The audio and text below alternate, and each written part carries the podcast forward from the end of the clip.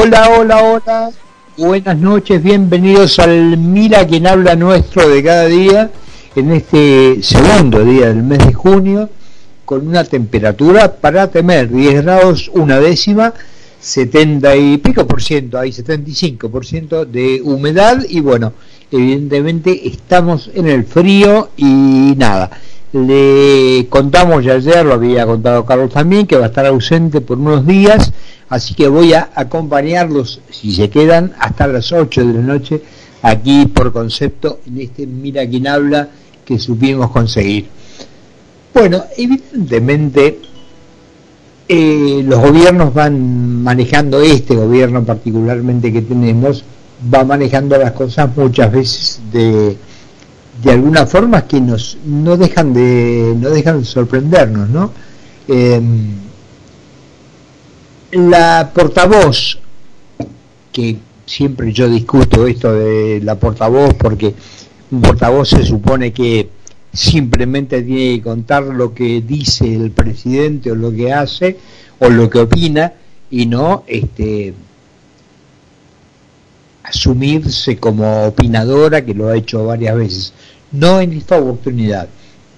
Eh, esta vez justificó eh, el planteo realizado por el jefe de Estado al considerar que lo que está defendiendo es que no haya exclusiones en Latinoamérica.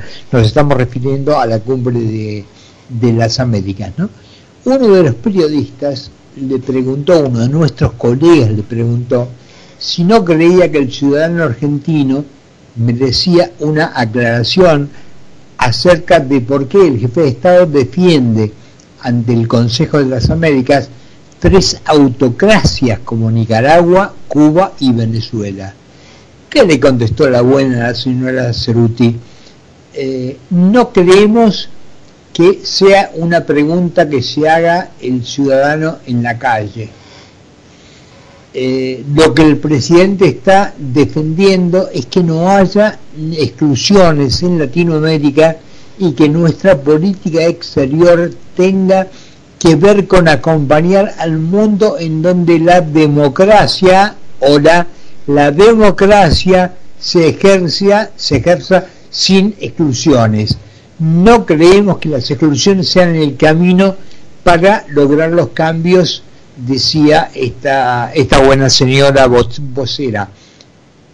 Precisamente, estamos hablando de democracia y cuando nuestra colega cuestiona, y lo cuestionamos nosotros todos los días, hay tres países que no tienen nada que ver con la democracia, que no tienen nada que ver con la libertad, que van a elecciones metiendo presos a todos los que van a competir, que hay desaparecidos, que hay torturados, que hay gente, hay juicios este, sumarísimos que se hacen muy rápido y la gente pierde la libertad.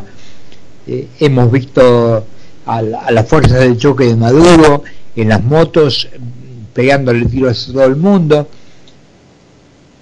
y el presidente se permite, no ahora, pero se permitió decir, en Venezuela las cosas van mejorando. ¿De qué, hablamos? ¿Qué es lo que está, qué lo que está mejorando?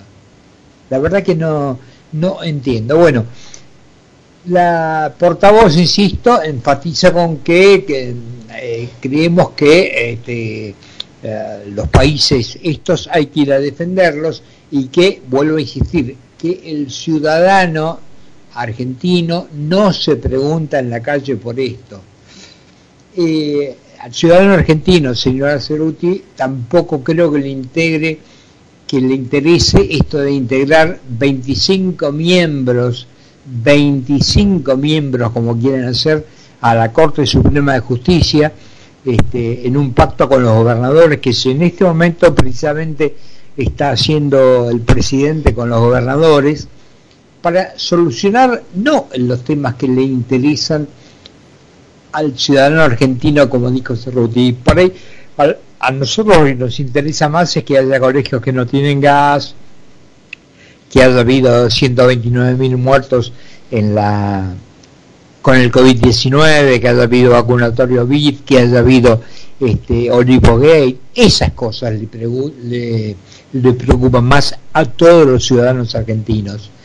Lo que seguramente le preocupa de lo que están tratando ahora, esto de la Corte, señora Ceruti, le interesa a una sola ciudadana, a una sola ciudadana.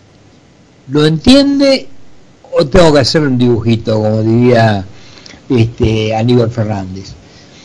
Porque los amigos son amigos para arreglar todos los temas que tienen, y si sos del palo, si sos amigo, si sos de acá, vale todo. Vos fíjate, el ex gobernador de Entre Ríos, este, el gran Sergio Urribarri, que hasta se permitió, después de haber dicho que presentaba la renuncia, la presentó, no se sabía, hasta que un diputado pidió un informe y dijo, bueno, ¿qué pasa? ¿Renunció o no renunció?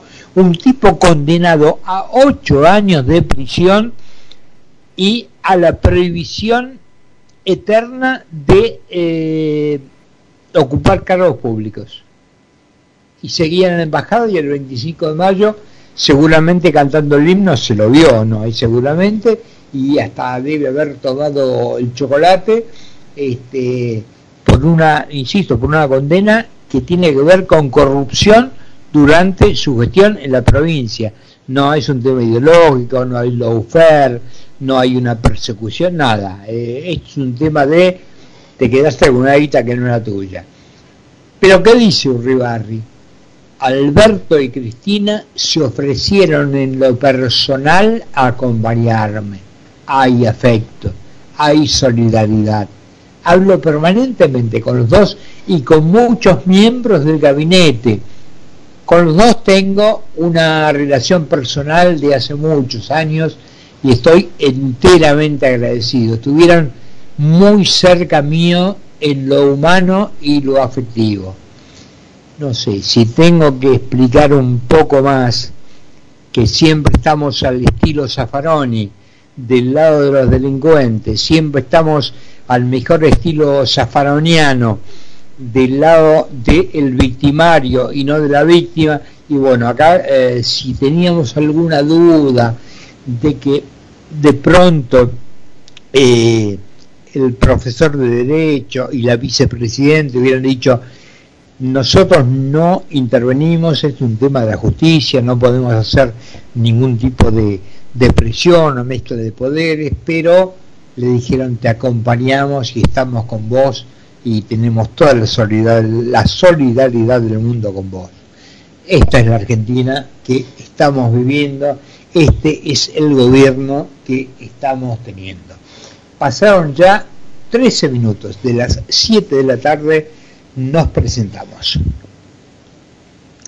Carlos Mira y Carlos Poncio hacen Mira quién habla. Mira quién habla, por concepto 955.